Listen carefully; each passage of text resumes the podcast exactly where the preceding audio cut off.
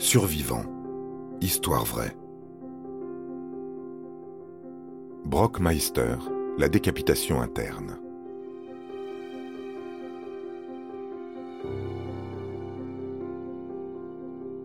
Après avoir surmonté un cancer du cerveau, dont le combat a duré jusqu'à ses 20 ans, Brockmeister, âgé de 22 ans au moment des faits, a échappé une nouvelle fois à la mort.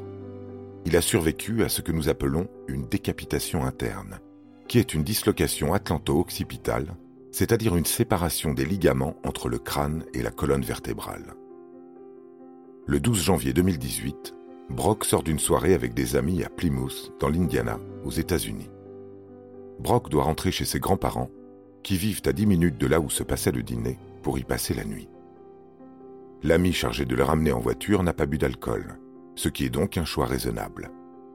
Cependant, cela ne suffit pas pour éviter l'accident.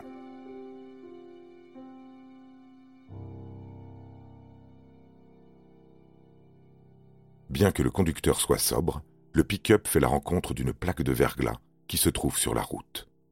Le conducteur perd le contrôle et le véhicule sort de la route, se retourne du côté passager et tombe dans un fossé. Bien que son ami ne roulait qu'à 40 km heure, c'était suffisant pour créer un violent accident. Tout le monde va bien, sauf Brock. Il est encore bien attaché à son siège, mais sa tête a traversé la vitre. Il a très mal au cou et souhaite se lever.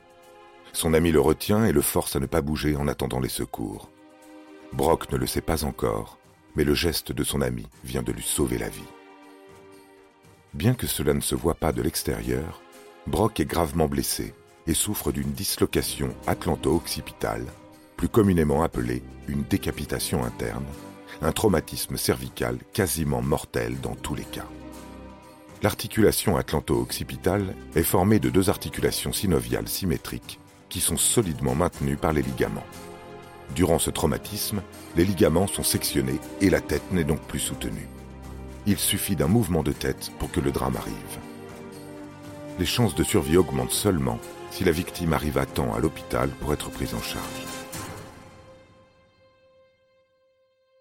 Une fois à l'hôpital, il est maintenu par une civière avant d'être opéré.